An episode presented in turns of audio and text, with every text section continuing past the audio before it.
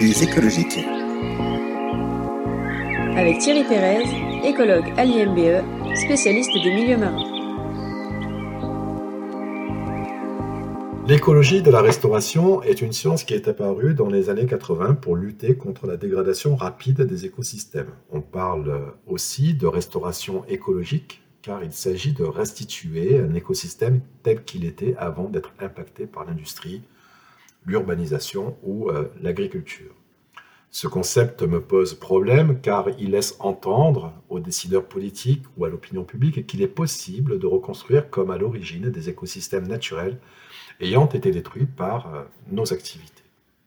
Alors il est vrai qu'on peut difficilement se passer de ces solutions de reconstruction d'une certaine nature sur le continent, là où l'homme modifie les écosystèmes depuis des siècles, ce qui fait qu'aujourd'hui, la grande majorité de nos espaces euh, dits naturels sont des agro-écosystèmes.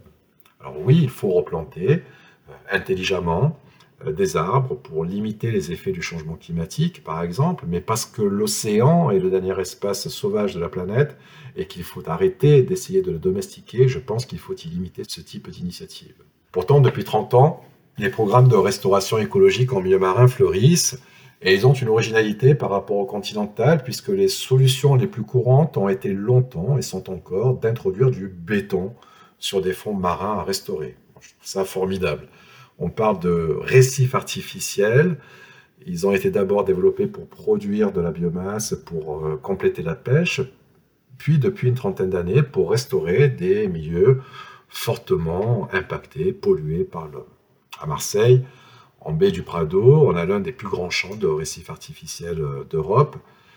Et c'est HLM Amuge, hein, comme les qualifient certains pêcheurs, euh, il faut le dire. Ils sont intéressants car euh, on crée très concrètement ainsi des habitats nouveaux, des roches qui n'existaient pas auparavant, et l'on y voit généralement se développer rapidement une faune et une flore parfois exubérantes, là où elle n'a jamais existé ça façonne euh, assez clairement, euh, très souvent, des paysages euh, remarquables. Alors, du coup, on teste beaucoup de matériaux, de morphologie, de, macro et microstructures pour spécifiquement accumuler des organismes, des juvéniles de tel ou tel compartiment d'une chaîne alimentaire. C'est aujourd'hui une démarche quasi systématique quand on renouvelle, ou plutôt quand on veut s'étendre en mer avec des enrochements portuaires mais malgré les effets positifs que peuvent avoir ces dispositifs en termes de création d'habitats concentrant de la biodiversité, jamais on ne restaure les écosystèmes qui ont été détruits par l'urbanisation du littoral. Jamais. Parmi les autres solutions de restauration en mer, il y a bien évidemment les transplantations d'organismes structurants, euh, de la même manière qu'on plante des arbres, on plante des macroalgues, des, des posidonies, des gorgones, des coraux durs, euh, sous les tropiques. Mais je dois dire que je n'ai pas encore connaissance d'exemples de véritable succès de ce type d'initiative. Souvent, ces plantations ont du mal à prendre, et quand c'est le cas, il n'y a pas de preuve avérée d'effets positifs sur la biodiversité dans son ensemble.